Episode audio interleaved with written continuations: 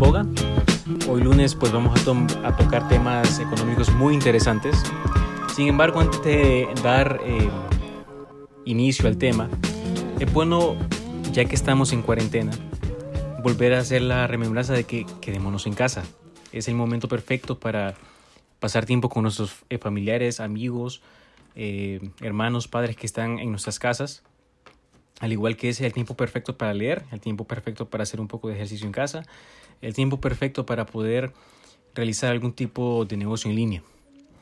Entonces, bien, antes de, también de dar inicio, eh, es bueno rendir honor y homenaje a, quien se lo merece. El pasado sábado 4 de marzo del presente año, mi abuela, María Rosa Hernández, eh, partió. Ella está en el cielo. Muchas gracias por todos los buenos recuerdos, ejemplos, amor y cariño que nos dejaste será, recordado para siempre. Este episodio y los próximos son para ti. Bien, ya que estamos en todo esto de, del COVID-19 o coronavirus, hay 19 eh, países que actualmente no reportan casos del mismo. Varios son eh, países africanos, también un país asiático. Por decir algunos, está Lesoto, está Yemen, está Comoras, entre los otros 19 que hay. Al igual que en estos días nos hemos dado cuenta que la OMS o la OMS y China no han sido tan íntegros con sus datos de acuerdo a esta, esta pandemia y entre otras cosas. Ya entrando un poco más al tema, la economía es un tema muy importante, ya que lo desarrollamos en el diario vivir, desde que compramos todo lo que ocupamos de la canasta básica hasta cuando vendemos, entre otras cosas. Pero, ¿qué es la economía? Algunos dicen que la economía es la ciencia social que estudia las elecciones que hacen los individuos, empresas, gobiernos y las sociedades completas la escasez y los incentivos cuando influyen esas elecciones y, las, y se concilian. La economía se divide en dos, en dos partes. Está la macroeconomía, que es la economía nacional o la economía de un país entero, y la microeconomía, que es lo que conforma las empresas, la micro y mediana empresa, los comerciantes individuales, entre otras cosas. Y también la, economía intenta regular el precio de los bienes y servicios que nosotros eh, cada día consumimos. Entonces, la economía es básica. La, la, historia nos dice lo básica que es. Desde que Josué Soñador la utilizó en el Antiguo Egipto para crear una política económica efectiva durante la escasez, hasta hoy en día en los mercados de valores y compra y venta de acciones. Ahora bien, toda esta pandemia afecta directamente a la economía, ya que no se están produciendo como antes todos los bienes y servicios que nosotros consumimos. Los toques de queda también afectan la demanda de estos. Entonces, por consiguiente, todo esto afecta directamente a la, oferta, a la demanda y oferta de bienes y servicios que nosotros consumimos debido a las cuarentenas, y protección de salud de todos los empleados que se encuentran hoy en día. Y esto hace que haya menos productores y menos mano de obra disponible. Por lo que muchas veces podemos eh, comprar un cartón de huevos eh, a un precio un poco más elevado, ya que hay una mayor demanda pero hay una menor oferta. Podemos eh, ahora comprar cierta, cierto tipo de leche más cara, ya que no hay suficientes ofertadores pero la demanda está creciendo. Entonces, esto es bien importante. Entonces, debido a la incertidumbre que este virus conlleva, esto termina en un alza de los, de los precios de los mismos, ya sea de arroz, frijoles, cereales, entre otras muchas cosas. Entonces, en general, podemos ver que hay muchas noticias o publicaciones que nos dicen que la economía está colapsando. Y esto no es que sea del todo cierto o del todo falso. Vale recalcar que como vamos a mencionar más adelante, es una oportunidad, es una oportunidad de negocios para varias empresas. Siempre hay una oportunidad, pero eso es, un tema para un poco después. Entonces, eh, recaudando un poco de información y leyendo, encontramos cosas bien significativas, como lo siguiente. La globalización ha transformado la relación entre las personas y su entorno. Ahora lo local es global y lo global es local. Lo mismo sucede con la pandemia. El coronavirus, que es un tipo de virus que provoca resfriados comunes, pero también se puede desarrollar a enfermedades más graves, es bien, importante, Durante los últimos días, la incertidumbre y el desconocimiento sobre la pandemia también ha llegado a los mercados de valores y las economías de todo el mundo. La dificultad para frenar la expansión de la pandemia ha obligado a los gobiernos a aplicar medidas extraordinarias, como cerrar edificios públicos, empresas, comercios, además de limitar la, movilidad. Como consecuencia, se ha reducido la producción, el consumo y el turismo en la mayoría de los países afectados, y eso tiene consecuencias económicas muy graves. En situaciones como esta, los estados se ven obligados a inyectar grandes cantidades de dinero para que el sistema siga funcionando.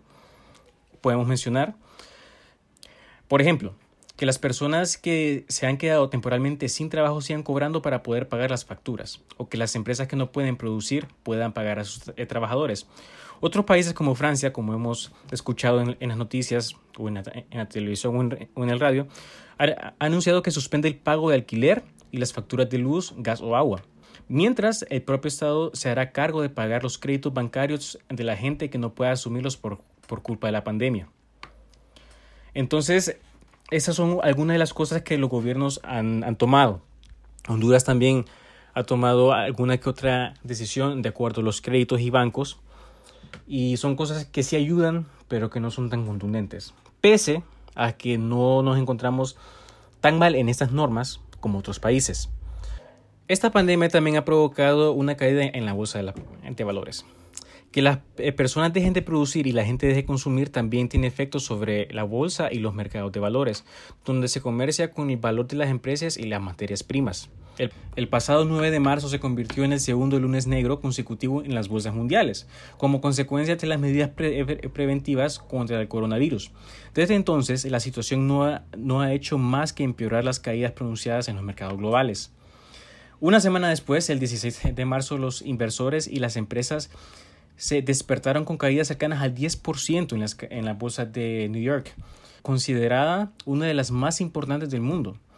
En España, el IBEX 35 ha experimentado pérdidas aún mayores y, junto a Italia, es de los países más dañados por el coronavirus.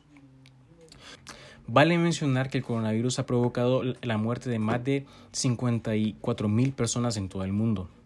Aunque la mayoría de los casos originalmente se centraron en la ciudad de Wuhan, en China, el virus salió del país y se ha propagado por 204 países, incluyendo España.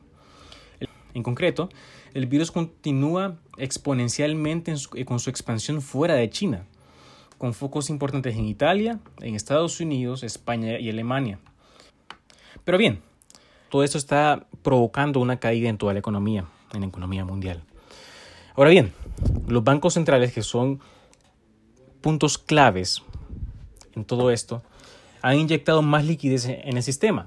Según la Fed, la más agresiva con todo esto, ha, publicado con tipos negativos o cercanos a cero en la mayoría de los países del GD10. Las compras de activos a gran escala y las facilidades de financiación son las principales herramientas disponibles de los banqueros centrales. Bien, hasta el momento los bancos centrales han sido muy eficientes para facilitar liquidez y financiación en el universo del grado de inversión. Esto es bien importante. Nuestro Banco Central también ha tomado varias normas muy importantes y también puede tomar decisiones de, bajar el encaje legal para que haya un poco más de eh, efectivo en los bancos y, la gente pueda tener más, más del mismo. Ahora bien, puede que el impacto del coronavirus se, traduzca en la destrucción más precipitada de la actividad económica en, la historia del mundo. Las cifras económicas en marzo, abril y quizás en mayo probablemente se revelarán nefastas. El desempleo en los Estados Unidos presenta todas las papeletas de dispararse, lo cual ha hecho, y también podría, y podría eclipsar el punto álgido de la crisis financiera mundial. Ahora bien, no todo es negativo, como mencionábamos antes. Hay un, hay un segmento de mercado que puede ser considerado muy fuertemente, en el cual nosotros podríamos de alguna u otra manera también introducirnos y hacer algún tipo de negocio. El COVID-19 ha llevado que las empresas trabajen desde casa, ya que el Internet nos da la facilidad de que esto suceda. Tenemos call centers operando desde casa, tenemos universidades y escuelas trabajando impartiendo clases en plataformas virtuales. Plataformas como Microsoft Teams ha ayudado en esto, al igual que Skype, Zoom, WhatsApp e Instagram, que nos ha permitido estar cerca de los nuestros. Las empresas del e-commerce han tenido una gran oportunidad de mercado, ya que estamos consumiendo todo en casa. Empresas como Netflix, Amazon, Microsoft, eBay, entre, entre otras, han mantenido su fuerza laboral gracias a esta crisis. Al igual que también las empresas farmacéuticas como Celtia, que es un conglomerado farmacéutico, están en contra de la LOC para encontrar una vacuna para el COVID-19 y están trabajando y buscando personal calificado para esto. Empresas como, empresas como 3M, que es una de las fabricantes de las muchas que hay de las mascarillas N95 y equipo especial para hospitales, tienen una gran oportunidad de mercado. No todo es negativo. Esa es la oportunidad perfecta para poder crear algún tipo de negocio por Internet, ya sea por Facebook, Twitter, Instagram. También tenemos aplicaciones como Zoom, Skype empresarial que nos permiten hacer ese tipo de cosas desde nuestra casa. Podemos brindar cualquier tipo de cosa como un podcast, algún tipo de programa en YouTube. Hay varias oportunidades de mercado que podemos aprovechar durante esta cuarentena. La historia nos ha dicho que la economía siempre se ha levantado. Tuvimos enfermedades como la gripe española que mató a miles de millones de personas y la economía se supo recuperar. Tuvimos la Primera y Segunda Guerra Mundial y la economía se supo recuperar junto a los países europeos. Vemos testimonios de Italia, Francia, Alemania, que eran países totalmente divididos de alguna u otra forma y destruidos por la misma guerra y hoy son unas grandes potencias mundiales. La economía eventualmente se recuperará, pero las vidas humanas no. Quedémonos en casa, formemos negocios en Internet, cuidemos a los nuestros, confiemos en Dios. Como siempre, les dejo mis redes sociales, en Twitter, Edwin Larios, en Instagram, Edwin Larios, y nuestra página en Facebook, Café en Boga. Siempre publicamos contenido muy interesante, económico y actual. Quedémonos en casa, cuidemos a los nuestros, cuidemos a nuestras familias. Dios les bendiga.